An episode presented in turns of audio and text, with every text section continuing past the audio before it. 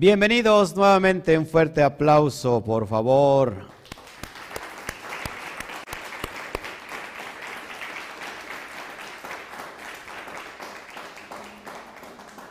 Baruch Hashem por estar nuevamente con nosotros y que bueno, es una bendición. Ya se ha eh, visto como algo, eh, ¿cómo se puede decir? Eh, como una costumbre, que no se nos haga costumbre, por supuesto, pero que estamos cerrando Shabbat y que no nos podemos ir sin, eh, del Shabbat sin antes bajar esta bendición, esta energía especial que tiene esta semana. Y creo que esta semana tiene que ver con transiciones.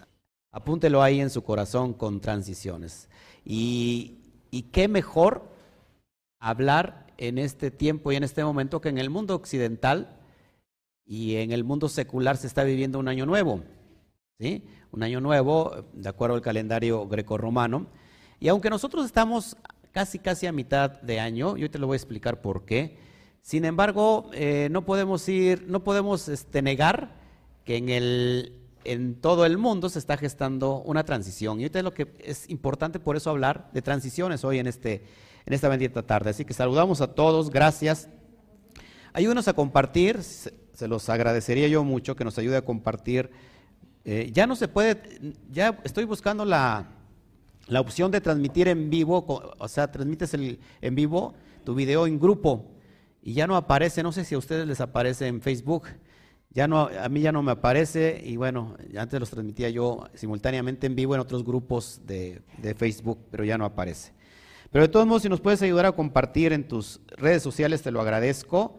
Así también este, los que están en YouTube, por favor, si le pueden poner me gusta, darle la manita ahí, ponerle me gusta, por favor, te lo voy a agradecer y que aparte lo puedas compartir. Y de este lado de Facebook, pues que le puedas poner me encanta, por favor, y también que me ayudes a compartir. Mientras más compartamos, más eh, lejos vamos a llegar en cuestión de este mensaje de la Torah. Así que saludamos a todos, a todos, la verdad, este, entrañables. Amados hermanos, les, les amamos, gracias por estar con nosotros y que hoy queremos vibrar juntamente con esta, esta bendición para que nos vayamos a casa felices, con calma, con paz, con shalom, pero sobre todo con la, con la promesa, con la certeza, con la esperanza de que esta semana va a venir cargada de bendiciones. Amén. Así que seamos esas vasijas, que ya hemos estado hablando mucho de lo que son las vasijas, en hebreo es cli. El cli es un recipiente, es una vasija, que en cuanto más se ensancha, más recibe. Una vasija, en cuanto más se ensancha, más recibe. Una vasija que es pequeña, estrecha, no puede recibir bendición, más bendición de lo que quisiera. ¿Por qué? Porque la vasija es estrecha. Amén. Bueno, vamos a, abrir nuestra porción del día de hoy. Recuerden que solamente estoy entregando una pequeña reflexión. Creo que este, tienes el estudio completo en el PDF. Y, este, y bueno, hablamos de todas estas cuestiones. Y solamente para retomar algunas cosas de, de la porción, se supone que ya lo leyó en esta semana, ya la entregué antes de Shabbat para que usted esté meditando en, lo que se está viendo aquí. ¿Ok?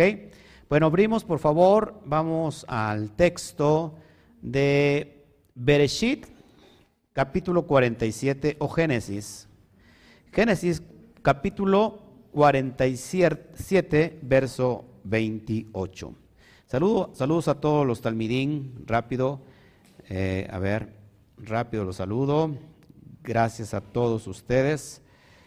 Luz María Morales García, Shabbat Shalom. Mira, hermana, una otra hermana que se llama Luz María igual. ¿Quién más? Eh, María Rojo, Shabbat Luis Pérez, Yamel Pizzi, Juan Carlos Tamayo Nasir, Shabbat Shalom desde Guayaquil, Verónica Rojas, la comunidad de Utah, Pablo Andrade, allá también en el norte de México, Mari Montañez, José Alcocer, eh, Carlos Lezama, ¿quién más? Eh, gracias, están, ya están listos esperando esta porción, qué bueno. Alberto Ramos, César Junior, eh, Shalom, Rosario Vega, Shalom, también la comunidad de Utah. Eh, ok, ¿quién más de este lado? Patricia Natale, la saludamos. Bueno, acá la saludamos. Eh, ¿Quién más? Este, bueno, todos los que están aquí ya listos. Juventino Meraz, desde Honduras, Seba Shalom. Eh, ¿Qué más? ¿Qué más? A Torres, eh, Nelly Telles, Colombia. Bueno, pues ya están todos los Talmidín. Están todos los que están a Rose, Rose Vázquez, Shabbat Shalom Rose. Eh, ¿Quién más? Ok, Luis Cabezas, desde, desde Costa Rica. Miriam Bat Mitmelach o Mitmelech, Shabbat Shalom. Gracias a todos ustedes. Y bueno, vamos a iniciar desde Chile, nos está viendo Richard Gabriel Plasencia. Abrazos a Chile. Vamos a iniciar con la porción número 12. Recuerda que esto es muy importante. Vamos a tratar, aquí hay muchas enseñanzas eh, en códigos, muchas enseñanzas que tienen que abrirse y que sería imposible que yo abriera todos los códigos porque es muy largo y sin embargo está lleno de riqueza, pero vamos a hablar, a, hablar o a, abrir los más esenciales que yo pienso para este tiempo. Se trata de la porción número 12. Ya desde ahí empezamos con algo muy profético. Con esta porción es la última porción de Bereshit. Es la última porción de Génesis. Con este libro, acuérdese, apunte esto en su corazón, el libro de Génesis es el libro que tiene más sot de todos los demás libros. Es el libro que está a la cabeza de los demás cinco libros. Es el libro que tiene más códigos que tienen que estarse descifrando, que son incontables, son innumerables y, son interminables. Así que tenemos el libro que más luz trae a la, a la humanidad, pero que se requiere de códigos. Estamos cerrando esta porción, la número 12, y con esto se cierra todo el primer libro de Génesis o de Bereshit. 12, ojo aquí, 12 eh, capítulos y que con esto cerramos durante todas estas porciones. Y 12 tiene que ver, lógico, fíjense, tiene que ver con 12 tribus. Tiene que ver con 12 tribus. Es curioso que todo el libro de Génesis se cierre con, con 12 capítulos. ¿Ok? Y estamos en el punto de la transición. Apúntelo. ¿Por qué transición? Porque estamos terminando Bereshit y nos estamos trasladando ahora a Shemot. Bereshit, de Bereshit a Shemot, de Génesis a Éxodo. Muy importante aquí, porque si hoy, que nada es casualidad en la vida, si hoy podemos nosotros, que estamos creyendo y teniendo fe en lo que ha de venir, fíjate, esto es bien importante para que vayamos aumentando la fe, la esperanza. Cuando nosotros estudiamos a ciencia cierta, por ejemplo, el libro de Bereshit representa el Yetzer Hara de la humanidad, es decir, representa al hombre caído, al hombre que pecó en ese, en ese que desobedeció, pecó, y por lo cual entró el pecado, y con el pecado entró la muerte. Ah, entonces representa el hombre caído. Estamos, ojo aquí, amados hermanos, pongan mucha atención porque eso es para usted. Estamos entre la transición ¿Qué pasa en Shemot? ¿Qué pasa en Éxodo? Si el primero representa el hombre caído, ¿qué representa Shemot? El hombre rescatado, redimido. Así que hay una transición para la redención. Curiosamente estamos viviendo en un tiempo de transición, quieras o no, que nosotros nos basamos, por supuesto, en el calendario hebreo, y para nosotros estamos a medio año, prácticamente. ¿Cuándo inicia la pandemia o la pandemia? En marzo, con la fiesta de Pesaj. Con la fiesta de Pesaj y estamos a medio año. Ojo aquí, amados hermanos, que estamos en un tiempo de transición. Muchos no saben lo que viene en el 2021 y muchos tienen miedo por lo que ha de venir. Pero ojo aquí, entonces también representa un tiempo donde seremos rescatados, seremos redimidos. Esto es bien importante. 12 también tiene que ver con puertas. De hecho, la palabra, cada vez que hay una transición, hay una puerta. Diga conmigo bien fuerte, hay una puerta. Por eso, eh, en este año, el año eh, grecorromano, Janus, Janua tiene que ver con puerta. Una puerta se abre o se cierra. Así que estamos delante de un umbral donde hay una puerta que se está abriendo para pasar a una transición. Curioso que hoy tiene que ver con la transición también de las, de las porciones que estamos estudiando. ¿Todos aquí? Entonces 12 tiene que ver con las 12 tribus, es bien importante entender esto. Esta porción inicia con el texto que cita así. Lo voy a leer. Vallejí Jacob Be Eretz Mitzraim Sheba Esre Shana, que significa Jacob vivió en la tierra de Egipto 17 años. ¿Cómo se traduce Vallejí? Y vivió. Y vivió. Pero resulta que inicia con Jacob y vivió. Y, y esta porción habla precisamente de su muerte. Nuevamente estamos otra vez en un punto de transición. Es decir, pasar de una vida trascendental, porque ¿cuántos creen que nosotros no estamos limitados a un plano físico, sino a un plano espiritual, eterno? Lo mismo pasó con, acuérdense, con, con Sara. Vimos, eh, habla de, de lo mismo que Sara en realidad no murió, sino que vivió. Y es decir, que la muerte se toma como una vida en realidad. Entonces, Jacob muere, 17 años vivió en Mitzraim y después de eso murió. ¿Cuál fue el pedido que le hace a su hijo Joseph antes de que Jacob muriera? que no fueran enterrados sus huesos en Mizraim, sino que a Macpelá, que fuera lejos de Mizraim. Eso es bien importante y después lo vamos a, estar tratando si el Eterno me lo permite. Entonces Jacob vivió en Mizraim un total de 17 años. Fíjense, los mismos años que tenía su hijo Joseph cuando, cuando fue vendido como esclavo. ¿Qué nos está enseñando esto?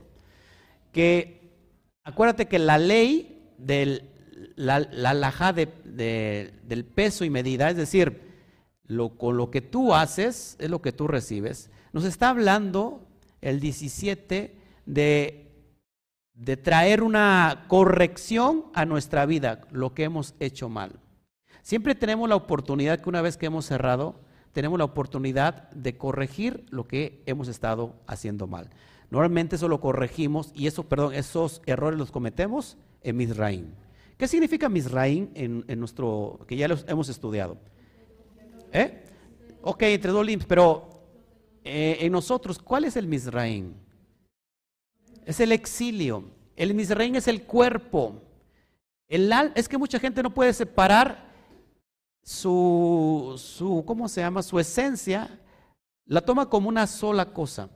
Y en realidad es que nosotros somos almas vestidas en un cuerpo. ¿Cuál es el exilio del alma? El alma tiene un castigo. El alma no tenía este cuerpo. Sus vestiduras eran luz, era or. ¿Y cuál es su exilio? ¿Cuál es su castigo? Que el alma venga a habitar en un cuerpo. El exilio del alma es el cuerpo. Cuando todos los errores que cometemos es en el plano físico, en el plano de la materia, en el plano del Yetzer y entonces tenemos la oportunidad de rectificar lo que hayamos hecho mal en Misraín para que entonces seamos elevados a otra dimensión. Eso es bien importante que lo entendamos. Amén. Bueno, acuérdate, 17 es bien importante. 17 es el valor numérico para, para la palabra hebrea tov. ¿Cuánto vale la palabra hebrea tov? 17. ¿Y qué significa tov? ¿Se acuerdan? significa bueno, bueno. Siempre la corrección va a ser buena. Siempre la corrección va a ser buena para nuestra vida. No tomemos la corrección como algo malo, sino que aprendamos de esa corrección. El Eterno nos quiere llevar a dimensiones superiores.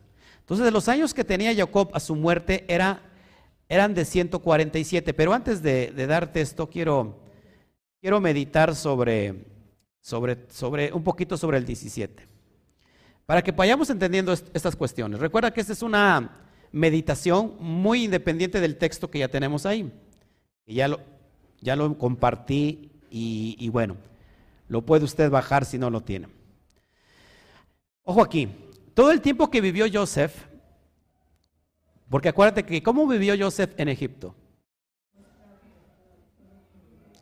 ¿Cómo qué? En su tiempo de gloria, como, como qué? En sus últimos años, como qué? como faraón, como un rey o como un virrey. Fíjense, todo el tiempo que vivió Joseph con Jacob o Jacob con Joseph, que fueron 17 años, no hubo exilio. No hubo exilio. Todo era felicidad. Es decir, que durante 17 años vivieron felices esas familias. ¿Cuántas familias entraron a Misraim? 70 familias. Baruch Hashem por eso.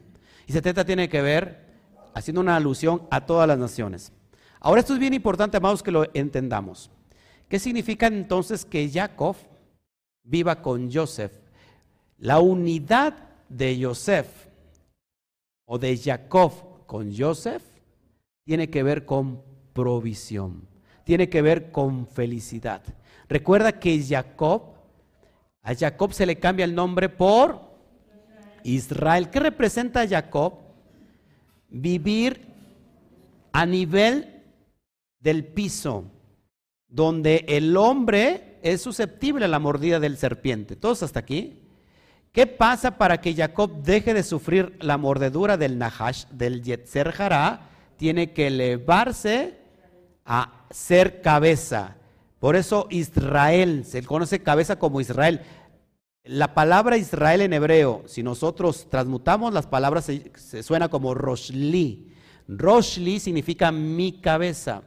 Entonces, ojo aquí, cuando Jacob, cuando Jacob sale de, esa hambruna que estaba en, todo el mundo y se une a Joseph, entonces todo es felicidad. ¿Cómo lo, aplicamos a nuestra vida? Que cuando nuestra alma ha dejado, ha dejado el nivel más bajo y se eleva al, nivel superior y se une con Joseph, Joseph tiene que ver con justo con el Sadik. Joseph tiene que ver con circuncisión. Joseph tiene que ver con circuncisión. Tiene que ver con justo. Cuando entonces, ¿qué nos está hablando de esta unión con Jacob y Joseph? Ojo aquí, la elevación de nuestra alma. La elevación de nuestra conciencia para unirnos al Todopoderoso. Es cuando hemos encontrado el equilibrio, cuando hemos encontrado el éxito espiritual.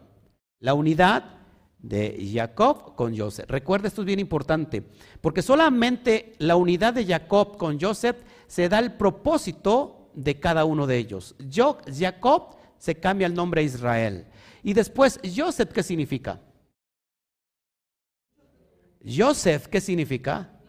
Añadidura. Ojo aquí que hay algo profético impresionante aquí que cuando se juntan estos conceptos, cuando el alma realmente se eleva, cumple su propósito.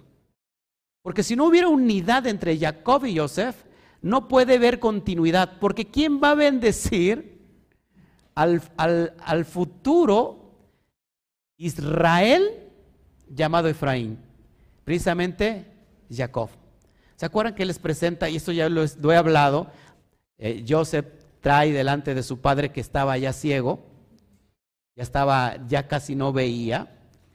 Y esa es una, esa es una idea de que cuando uno vive en, la, cuando uno deja el estado carnal, ya no ve con los ojos físicos, sino está uno ya diseñado para ver con, el, con los ojos espirituales. Dejamos ese estado y entonces cuando se presenta Joseph con el padre, le dice, quiero que bendigas a, a mis hijos, dar la bendición de la primogenitura. Ojo que Jacob con Joseph significa recuperar el estado de la primogenitura. Y se presenta y le pone a la diestra a quien tiene que recibir, ojo aquí, la bendición primaria que es Manasés y del izquierdo le pone a quién? A Efraín. ¿Y qué hace Joseph? Ya sabemos todos esto. Cruza las manos. Y Joseph le dice, no, padre, así no es. Estás bendiciendo, dándole la bendición de la primogenitura al menor. Es a Manasés a quien tienes que bendecir. ¿Qué le, dijo, ¿Qué le dijo Jacob? Lo sé, hijo mío, lo sé. Él también será bendecido, pero este, el menor, será más grande que el mayor. Y da la bendición, ojo amados, esa bendición nos corresponde y nos toca a cada uno de nosotros. Porque tiene que ver con Melo Hagoin, con multitud de naciones. La promesa que se le da a Abraham y que prácticamente es a Efraín, que se le considera mi primogénito. Oseas dice, en Oseas dice el, Eterno, Efraín es mi primogénito. Y hoy esa recuperación de la primogenitura está, estamos siendo recuperadas con la unidad de Jacob con Joseph. Muy importante todo, todo esto. Amén. Vamos a enseñarte otra idea de lo que te quiero, de lo que te quiero plantear, y esto sí lo escribí aquí. Jacob vivió en Misraín un total de 17 años, los mismos años que, tenía su hijo Joseph cuando fue vendido como esclavo. Todos aquí. Los años que tenía Jacob a su muerte eran de 147. O sea, Jacob muere a los 147 años. Es importante destacar que el número 17 tiene mucha relevancia con la vida de los patriarcas. Por ejemplo, Abraham vivió 175 años. Eso lo vemos en Génesis 25, 7. Si multiplicamos 5 por 5 por 7, nos da igual a 175. Es por eso que la Torah es un libro de matemáticas sin ser, sin ser de matemáticas. Es un libro de ciencia sin ser de ciencia. Es un libro de medicina sin ser, sin, sin serlo. En realidad, la Torah es todo. Son, es un libro lleno de códigos que se necesitan abrir. Ahora, entonces, si multiplicamos 5 por 5 por, por 7 me da 175. Si ahora lo sumamos 5 más 5 más 7, nos da igual a 17.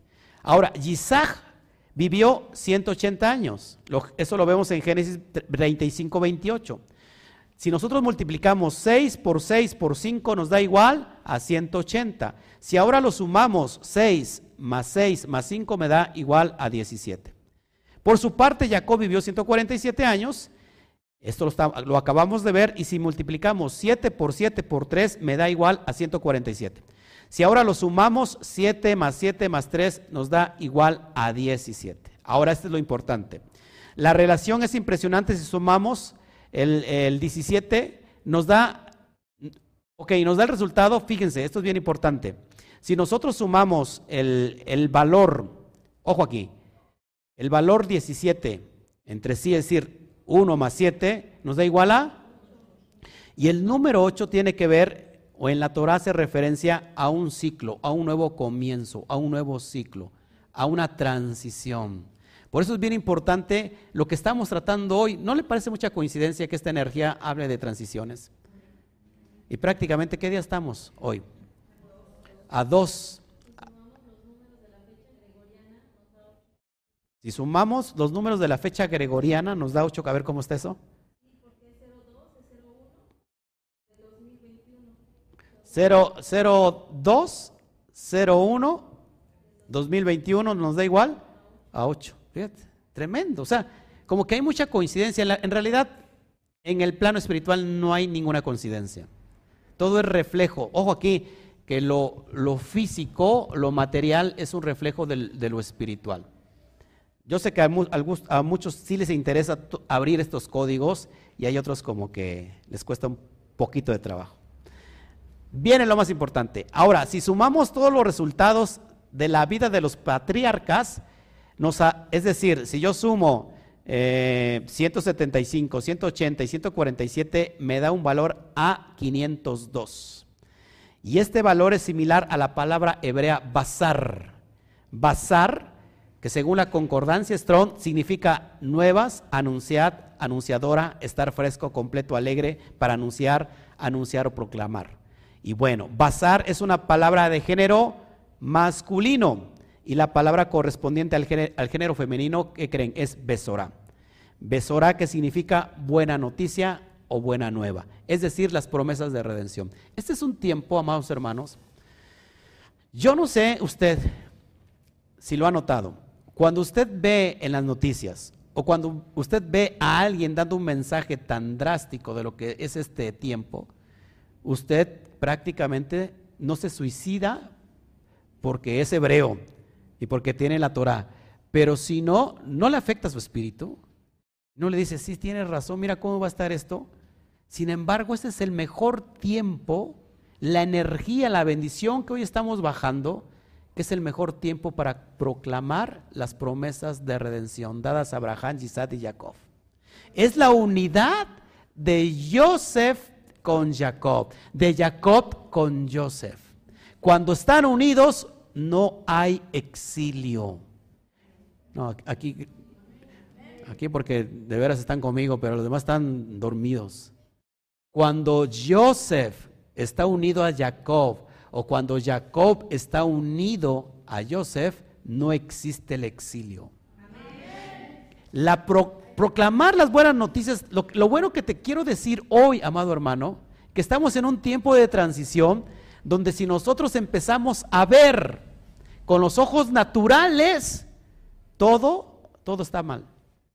Pero ¿qué tal si nos volvemos ciegos como Jacob y empezamos a ver con el, en los ojos del mundo espiritual?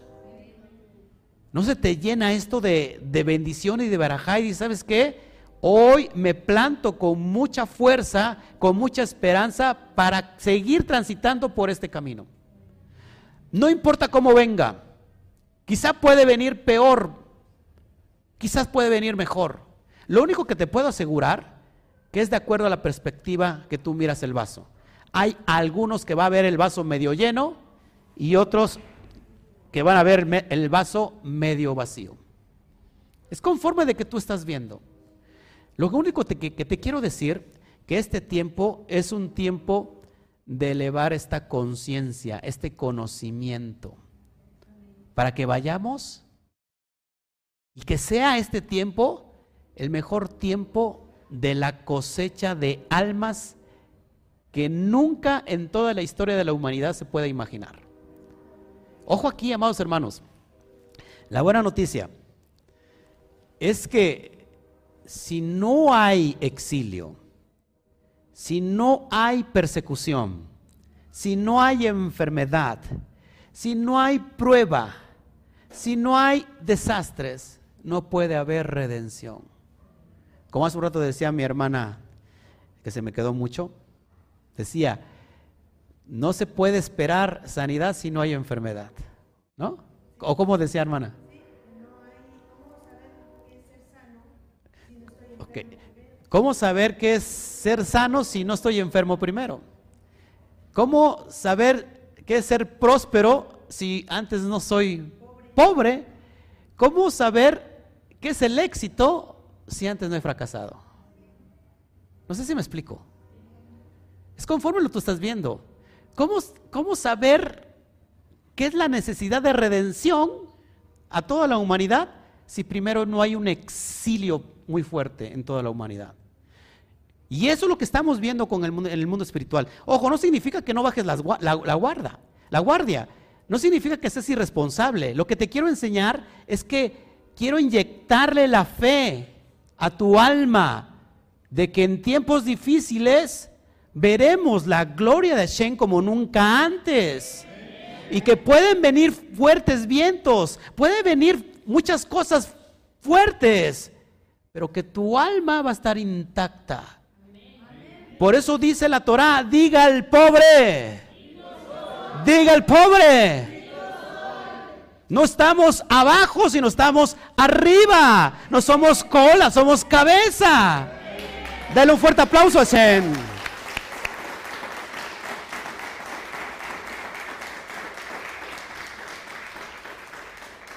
De por sí cada año es una nueva transición, ¿no?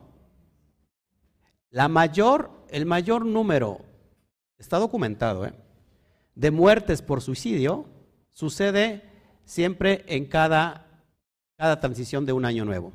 Mucha gente se quita la vida.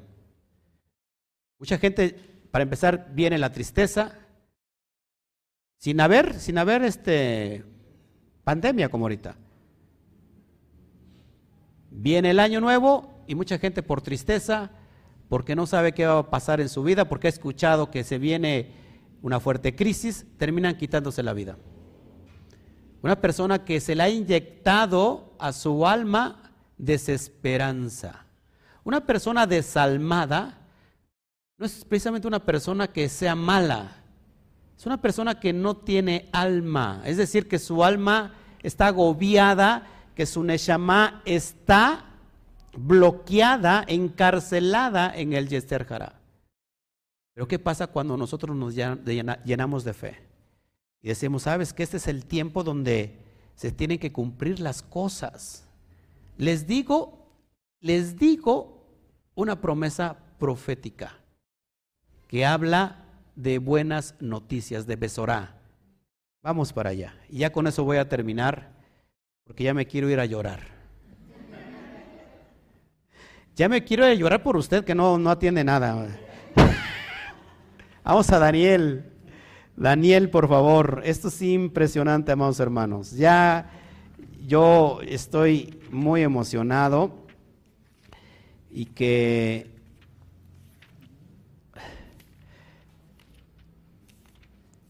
se viene prueba, más prueba, Baruch Hashem. ¿No?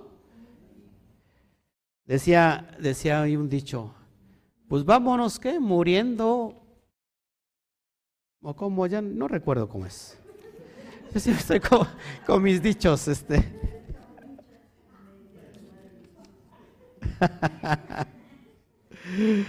ay, ay, ay. Imagínate estamos mal y todavía estarnos llenando de cosas pésimas. Siete, siete de Daniel, al versículo veinticinco.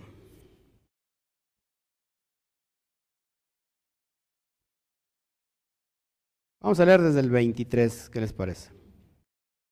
Esta es una profecía que habla de los tiempos finales.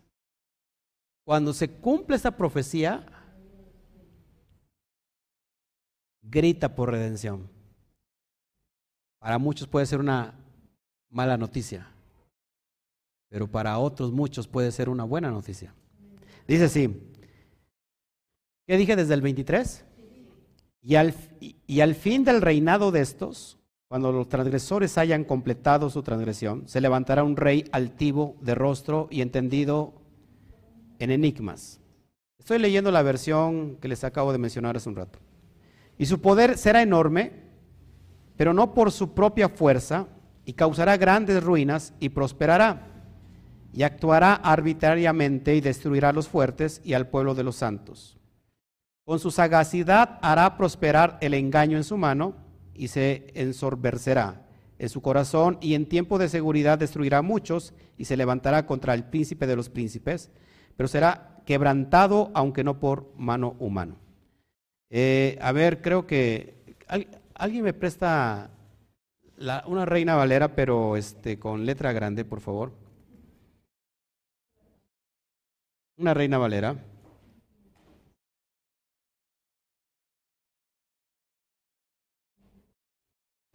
Gracias. No, se pasó de grande esta.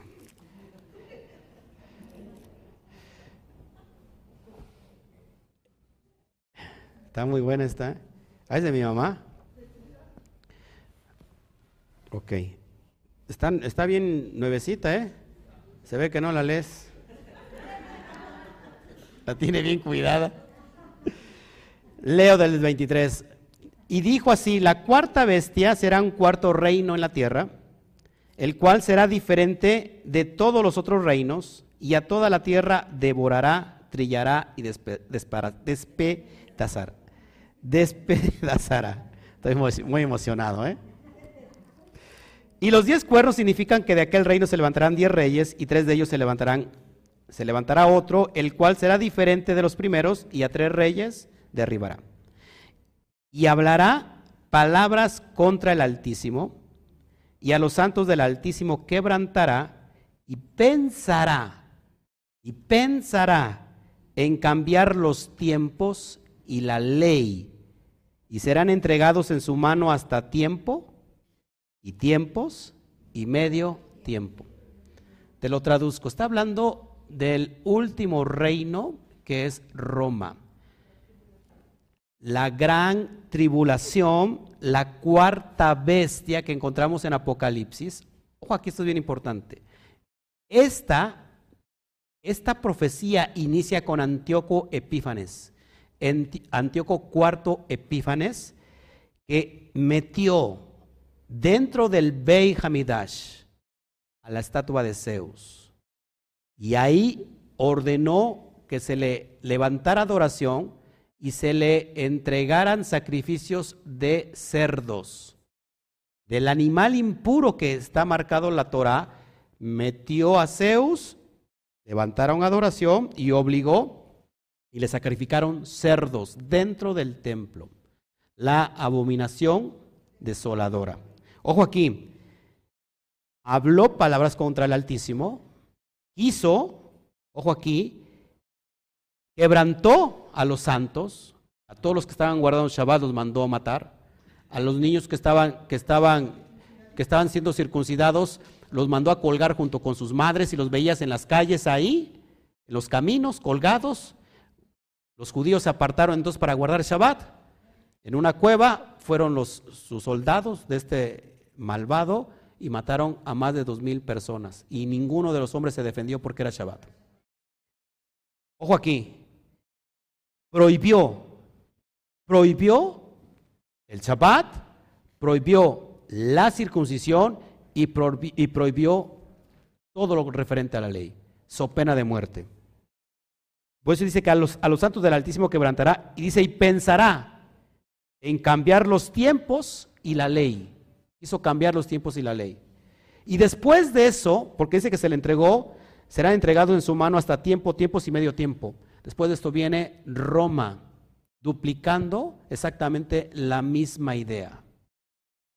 Empiezan a prohibir el Shabbat. Apunte esto porque es bien importante, te voy a traer datos históricos, porque esto es, esto es muy importante.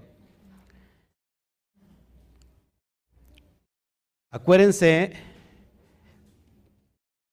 en el año 65, a mediados del año 65, el tiempo de la era común, el gobernador de Judea, Decius Florus, procurador romano de, Judea, él dice que el oro que se recaude es de Roma, incluyendo el del templo. Saquean el templo. Todo Jerusalén, entonces, se levanta en contra del el imperio romano e inicia la primera revolución judía contra el imperio romano. Empieza la persecución. Después, en la primera guerra judía contra Roma, estamos hablando del 66 al 70, culmina con la destrucción del templo de Jerusalén a manos de Tito en el año 70. Eso es bien importante, amados hermanos, que lo entendamos. ¿Por qué? Porque después, la tercera revuelta judía, déjame, me pongo aquí para que vayamos entendiendo un poquito estos contextos que quiero hablar. Fíjense, en la primera revuelta del año 66 se levantaron los judíos de Judea contra Roma. Pero en esta revuelta que estamos hablando que ya son los judíos en el año 114 y del 117, ya es todos los judíos, no solamente de Judea, sino de todos los que están en la dispersión contra Roma. Ojo aquí, esto es bien importante, bien importante. En la primera revuelta del año 66 solo se levantaron los judíos de Judea, pero en esta revuelta se levantaron todos los judíos de Alejandría, de Cirenaica, Chipre, del Asia Menor y de los de Judea. Es decir, que todos los judíos de la diáspora en contra de Trajano. Ahora, todos los judíos estaban siendo sospechosos y traidores del imperio, entonces aquí empieza a cambiar las cosas. En el año, esto es bien importante, eh, que en el año 132, dice Rabí Akiva, pone al Mesías como Shimon Bar Eso lo hablamos hace, hace la otra semana, creo. Termina la guerra en el 135, pero fíjate, esto es bien importante. Roma entra en Judea, así como entró el niño, así, entró, así entró Roma. Y Adriano, es sucesor de Trajano, Adriano era el amante sentimental de Trajano, era el amante sexual. Dice él, yo no quiero ver a los judíos aquí, y toma la primera decisión. Los judíos de todo el imperio tienen prohibido la circuncisión el Shabbat. Exactamente duplicando lo de Antíoco Epífanes. Segunda decisión, Jerusalén ya no se va a llamar así. Quiero, dice, quiero borrar este nombre para siempre y le voy a poner a Jerusalén, fíjese, a Elia Capitolina. Y Judea, ¿quién es el enemigo acérrimo de los judíos? Filistea. Dice, entonces le voy a poner a Judea Palestina, que, que es el enemigo acérrimo de Israel, Palestina en latín es Filistea. Él cambia los nombres, por eso, de hecho, Palestina no existe, amados hermanos, es un invento. Y acá encontramos ya muchos problemas. Voy a leerte otra parte. Eh, entonces, todo este proceso, ojo, del año 117 al año 132, el descanso ya no tiene que ser en Shabbat, sino ahora en domingo. Hay otro dato bien importante, muy importante, y es el último que te voy a dar para que podamos entender todo esto. El año 150 es clave, en el tiempo de la era común. En el 150 aparecen dos personas en Roma, muy importantes, que van a dirigir los primeros cambios para consolidar ya la iglesia, los, fundamentos de la iglesia católica. Eh, es San Justino y San Aniceto. Uno nace en Damasco, Aniceto, y el otro, el otro nace en Galilea y Samaria. Los dos nacieron en el año 100 y murieron en el 165. Fíjate, eso es bien importante. ¿Cuáles son los cambios que hacen ellos y que son los, los bases que hasta el día de hoy siguen? Número uno, oficializan el día domingo como el día de reposo, no el Shabbat. Se cambió el domingo por el Shabbat. Lo mismo que Antíoco Epifanes. Número dos, otra base que es importante, se cambia el Pesaj judío por la Pascua romana. Ahí inicia todo lo que conocemos hoy como movimiento católico, cristiano. Después, bueno, 325 de Nicea simplemente vuelven a qué? a certificar lo que ya habían tomado San Aniceto y lo que ya había tomado San Justino. ¿Cuál es la noticia importante? ¿Cuál es la profecía que se está cumpliendo? Repito, leemos otra vez el verso 25. Y con esta me estoy despidiendo. Ya está oscureciendo y cuando oscurece se convierte la carroza en... Verso 25. Y hablará palabras contra el Altísimo y a los santos del Altísimo quebrantará y pensará en cambiar los tiempos. Pensará en cambiar los tiempos. ¿Cuáles son los tiempos? Las Muadim, las fiestas y la ley. Pensará. Pero ¿qué crees? Solamente pensó. Bendito sea Hashem. Y serán entregados en su mano. Por parte de Hashem le fue entregado esto en su mano al enemigo. ¿Por cuánto? Hasta tiempos, hasta tiempo y tiempos y medio tiempo. Vamos hermanos. Este tiempo está siendo terminado. Cuando nosotros estamos descubriendo esto, amados hermanos, es que el tiempo de la profecía está culminando. ¿Hasta cuándo? Hasta que haya resplandecido esta luz que nos está llegando ahora y estamos conociendo la verdad. Y hay una última profecía de Daniel para eh, enseñarte que es en el capítulo adelantito 12 del verso 4, y con esto ahora sí termino. Digo, con eso termino esta profecía, ¿no? Me voy a echar 500 profecías que hay para que le dé fe a usted. Y si no se muere de, la tribulación, se muere usted del, de tanto espera, ¿no? 12.4 dice, pero tú, Daniel, cierra las palabras y sella el libro hasta el tiempo del fin Muchos correrán de aquí para allá, de aquí para allá. Y la ciencia se aumentará. El conocimiento ha aumentado ahora. Y hoy alguien se puede trasladar de la noche a la mañana a Europa. correrán de aquí para allá. Este tiempo, amados hermanos, este, esta profecía que acabo de abrir no se podía leer porque estaba protegida para que no se pudiera leer. Hoy, amados hermanos, está culminando este tiempo. Estos tres tiempos que se le dio a este, a este imperio, es la cuarta bestia, se está culminando. Por eso lo que estamos viendo son principios de dolores. La mujer con dolores de parto nada más. Para muchos puede ser de mucho miedo, pero para muchos puede ser de un gran alivio, porque al fin conoceremos, amados hermanos y hermanas, lo que es la redención. Dar un fuerte aplauso al Eterno.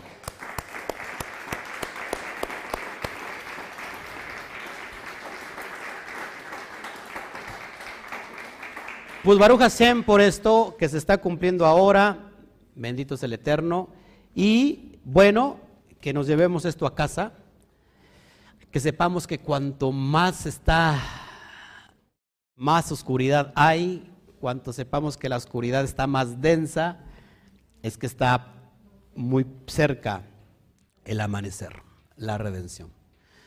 Quizás pueda estar en este año, quizás no, quizás algunos adelantarán, quizás no, pero yo pienso que contra toda opinión lógica, ese es el tiempo de la, de la cosecha de almas, de muchas almas, donde todavía me veo por muchos lados. Y por el amor a las almas, porque el Eterno es un especialista en el amor a las almas, pues lo va a hacer posible. Bueno, si hubiera algún comentario, alguna pregunta, ¿no? ¿No existe nada? ¿Todo bien? ¿No? ¿Hermana? ¿No? ¿Todo bien? ¿Hermano Toño? Teníamos un Toño, pero ya se nos fue, ya tenemos otro Toño, ¿no? Bendito sea el Eterno. ¿Quién más? ¿Quién más? Este... ¿No? ¿No hay nada? ¿Todo bien? Bueno, ya nos vamos, ya me aburrí. Usted no pregunta nada y a ver aquí, ayúdeme por favor en el chat.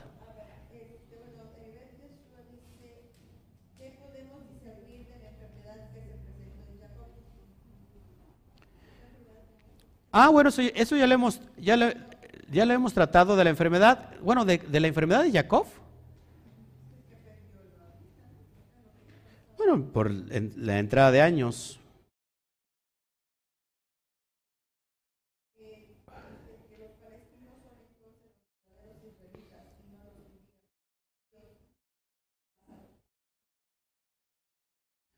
Por favor, expresen bien sus preguntas y que todas las preguntas sean con, con respeto, con amor. ¿Los palestinos son los verdaderos israelitas? Pero, bueno, es que, fíjense, es lo, mismo que cuando nosotros nos encerramos en un, en un vaso muy pequeño, en un recipiente muy pequeño, así de ese tamaño también eh, no podemos pensar más grande porque nuestra vasija no ha, sido ensanchada. Eh, hay una fuerte corriente donde que los judíos de hoy pues no son los judíos, que son los judíos, la sinagoga de Satán. Hay muchas cuestiones, pero en realidad a veces se habla por hablar. Tenemos que conocer todos los fundamentos. Lo único que puedo decir que el Eterno quiere salvar a Israel para salvar la humanidad.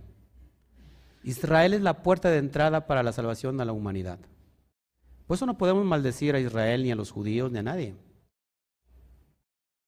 Israel no es el rechazo a las naciones, a ver si queda claro. Israel en realidad es la oportunidad para que toda la humanidad pueda entrar a ese proceso de redención. Israel no tiene nada que ver, si tú quieres, con un pedazo de tierra porque lo hemos, este, tomado muy literal. Israel tiene que ver con una función elevada, celestial. No se es judío por dentro, no se es judío por fuera, por dentro. Israel no se es por fuera, se es por dentro. ¿Cuándo soy Israel? Cuando empiezo a guardar los estatutos del Padre. Ojo, aquí no importa mi nacionalidad. Al menos no terrestre, pero sí espiritual.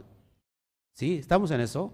Así que vamos, hermanos, no podemos decir, estos son hijos del diablo, estos no son judíos verdaderos.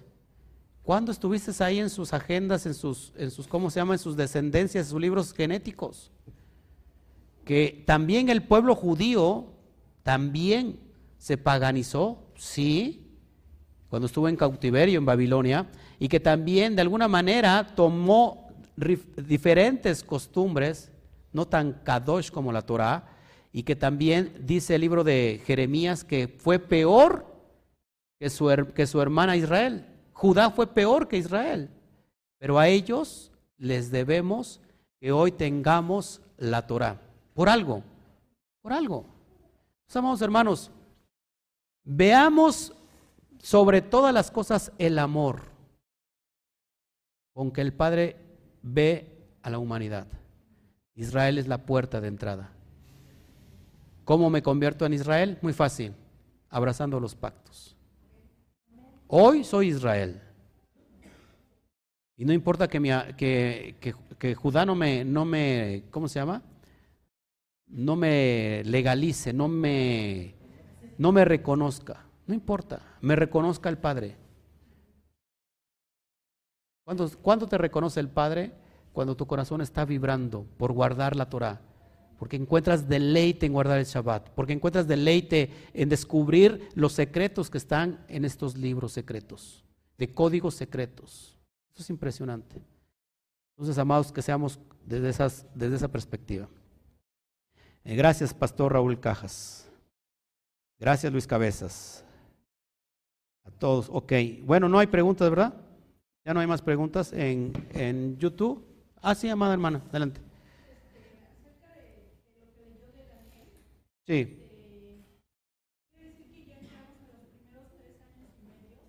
Ajá que ya entramos en los primeros tres años y medio, mire, no sé cuántos años, pero que ya estamos en, la recta, para llegar al final estamos. Tenemos que cumplirse varias profecías, es aquí el 38, que habla de, la guerra de God y Magog, y otras profecías que se tienen que cumplir después de esa, pero estamos ya entre los límites, en una transición, por eso le digo que estamos en una transición. Así que podemos desesperarnos, y perder la cordura y, bueno, y, perdernos de lo que el Eterno nos tiene preparado. A muchos no les va a gustar, o a muchos no les gusta la, persecución. Hoy estamos en un caso de, aflicción porque es a nivel mundial. ¿Cuántas personas han perdido a sus seres queridos? ¿Y, cuántos de ustedes no también están, conscientes y están temerosos quizás de, morir, ¿no? Lo que sí les, les recomiendo, amados hermanos, que estamos ya en tiempos, tampoco eh, quiero mentir y decir, ¿saben que este año ya es el fin del mundo, ya vendan todas sus cosas, bueno, pero me traen todo lo que vendieron, ¿no? Por favor, y ya este, no, porque así, así existe, ¿no? No, pero sí estamos en un proceso de transición, no sé cuánto tiempo, pero muy cerca sí. Pero lo que sí les puedo asegurar que sí estamos en un, en un tipo de transición de elevar el conocimiento, de salir del, de, eh, no podemos salir del exilio terrenal, físico, si primero no salimos del exilio espiritual. Una cosa va con la otra, pero estamos muy cerca.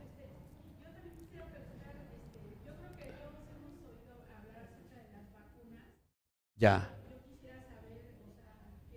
Usted me está metiendo en camisa de once varas, de veras. de las vacunas. Bueno. ¿Quieren que les dé mi opinión? Bueno. Padre, te pido este que. Mire. Las vacunas. Pues mire, la vacuna de la polio, este, la vacuna de. No sé en qué año se inventó la vacuna de la gripe y sigue, habiendo, sigue habiendo gripe. No, de la gripe de la gripe. Y todavía sigue habiendo gripe. Por lo cual, ¿qué significa? ¿Qué nos sirve? No sé, se ha dado el caso, quizás ha coincidido a varias personas o líderes, sobre todo, que están inyectándolo, si no le están inyectando nada. Recuerde que cuando el, sue, el río suena es que agua lleva. Miren, yo de por sí no me vacuno. Ahora, no quiero ser irresponsable con eso, ¿no? Por ejemplo, la, vacuna de la influenza nunca me la he puesto. Porque al otro año te la tienes que volver a poner. Entonces ya no es tan vacuna, no, es tanto para... Yo les sugiero que nos esperemos, porque esto está como que muy al, al vapor, cuando se llevan muchos años para promover una vacuna tampoco sé de, medicina, tampoco quiero ahorrar, pero se juzga lo que se ve. Pero por ahí, después voy a prepararles un estudio sobre esto, basados en secretos de la Torah, y que, bueno, hay secretos, que hay códigos, que de, si tú buscas una palabra, de hecho allá hay un, hay un software que buscas una palabra y aparece en el texto de la Torah, en letras hebreas. El caso de, del COVID aparece en la Torah. Así que si aparece, es que existe. Y que si hay un plan. Yo siento que el plan es determinar al líder por excelencia el que va a ocupar el puesto del nuevo orden mundial. Ya se está preparando todas las cosas. Así que no se extrañe que de pronto lo visiten. ¿Eh? Gente del gobierno no. Gente de, de allá afuera y no son ángeles, de allá arriba y no son ángeles. Eso es real. De hecho, están contactando a muchos, a muchos iluminados. No, pero a usted no le interesa hablar de esto. Ya le empezó a dar miedo. Los reptiles. Esto es real. Cada vez se ve más cerca. Yo le dije a, Alberto y Rocío, viven donde no pasó el, eh, el Eterno. No ha inaugurado la calle donde... Bueno, cuando yo les dije, van a empezar a ver estas, estos avistamientos que se le ha considerado como ovnis, ¿no? Lo van a empezar a ver, porque está muy conectado con estos últimos tiempos finales. Y ellos no sé si me lo creyeron o no, pero empezaron a, cada día están más y más y más. Entonces, amados hermanos, esto se está preparando para que dentro de pronto la gente no, no se sorprenda ver un ser extraterrestre y no se espante. Nos están preparando psicológicamente. De eso se trata el nuevo orden mundial. Así que, amados hermanos, por ahí va la vacuna. No me quiero adelantar, pero viene muy fuerte. Hoy escuché una noticia en la semana donde ya los vuelos, ciertos países están limitando que la persona que vaya tenga que tener estudio, un estudio si tiene COVID o no. No te extrañe que ahora te van a pedir el carnet de vacunación. También la credencial de lector.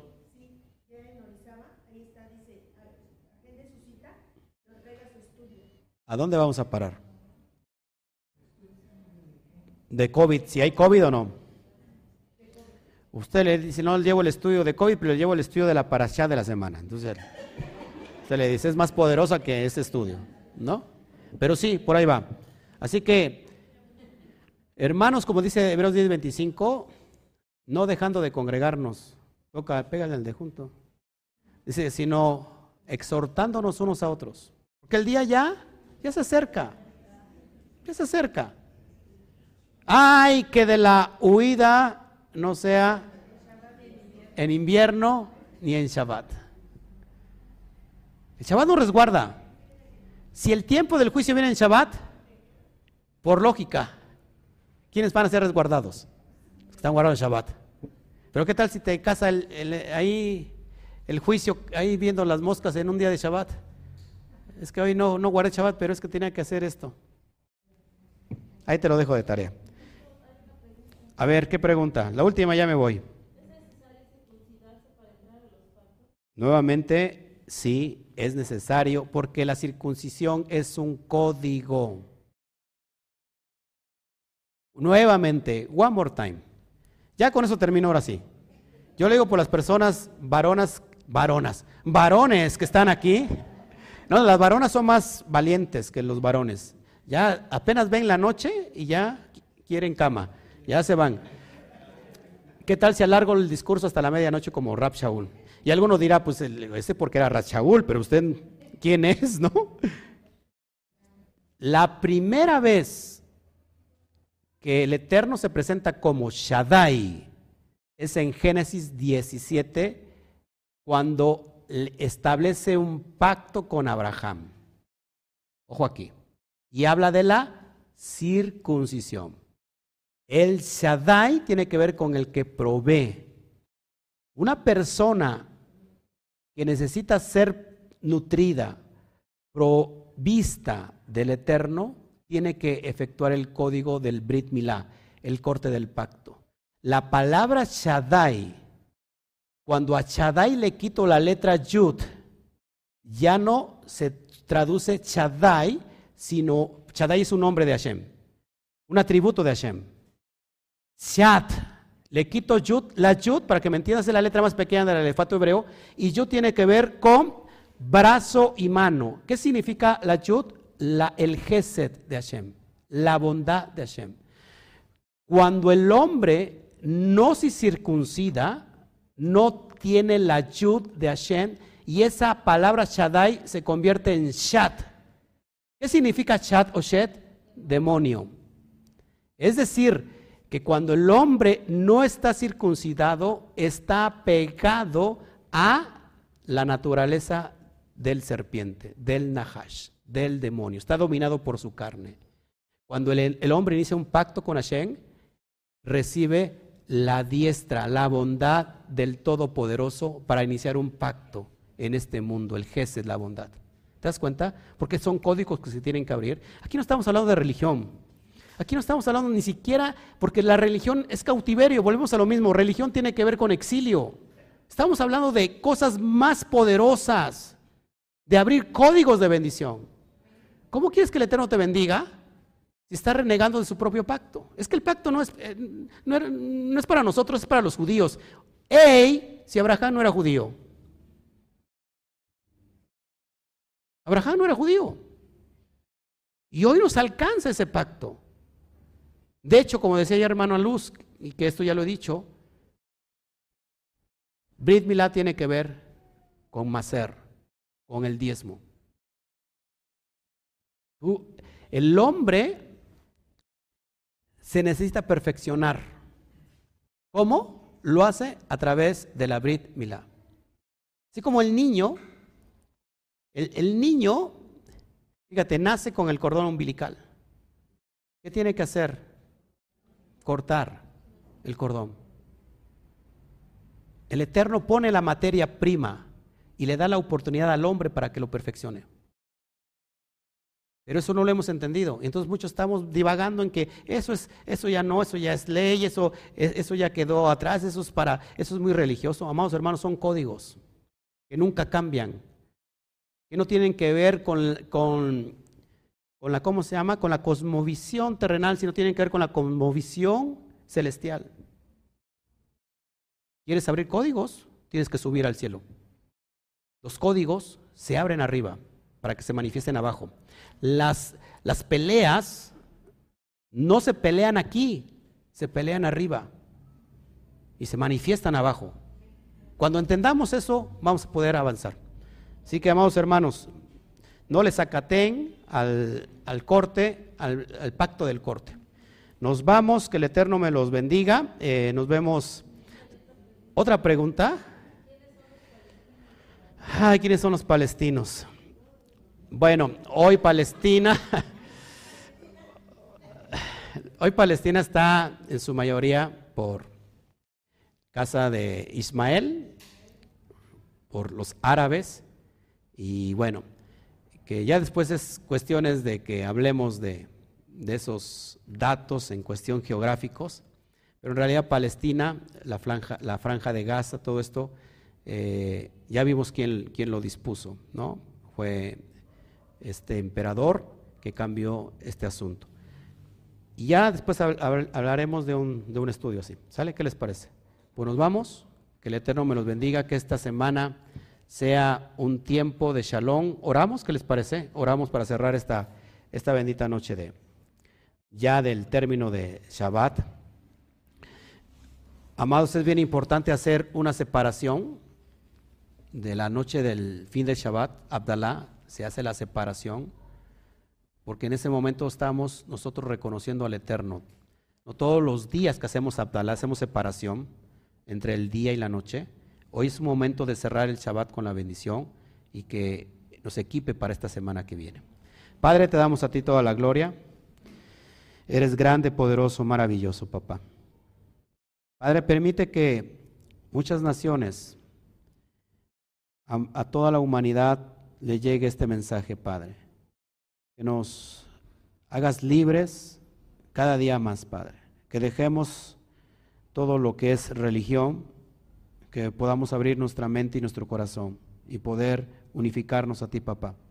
Te damos gracias por este tiempo. Separamos hoy esta, esta, este fin de Shabbat para dar inicio a John Rishon, al primer día, papá, de esta semana. Y no nos vamos, papá, este, vacíos, nos vamos contentos, alegres, llenos de esperanza y de fe y de muná, que todo lo que ha de acontecer, Padre, tú tienes el control. Y que creemos, papá, en tus profecías y que nada harás, Padre, sin que le consultes a tus profetas, a tus siervos los profetas. Creo, Padre, que has dispuesto a hombres que están dando luz, llevando luz a todas las naciones, Padre, para avisarnos para comunicarnos los tiempos, papá. Y que no hay eh, mejor profecía que la escrita, la que ya está escrita, papá. Te damos a ti toda la gloria, papá. Te bendecimos, aunque tú no necesitas bendición, tú eres bendición. Pero decimos bien de ti, decimos bien de tu Shem, te amamos, te exaltamos, te glorificamos, te anhelamos, papá y queremos ser obedientes siempre. Y que esta semana, papá, esta, esta semana, estos días que vienen, nos llevamos esta bendición hasta que alcance, papá. Y que siempre nos tengas en el hueco de tu mano. Bendecimos esta transición de este tiempo en el año secular, que sea un tiempo grande de oportunidades quizás de, juicio, de más eh, corrección, pero también de grandes oportunidades. Levanta a Israel de entre todas las naciones, papá. Te amamos con todo nuestro corazón. Bendito seas. Esma Israel, Adonai Eloheinu, Adonai Echad. Oye Israel, Adonai nuestro Elohim, Adonai es uno y único. Amén Amén y amén. Nos vemos, mis amados hermanos. Denle un fuerte aplauso al Eterno.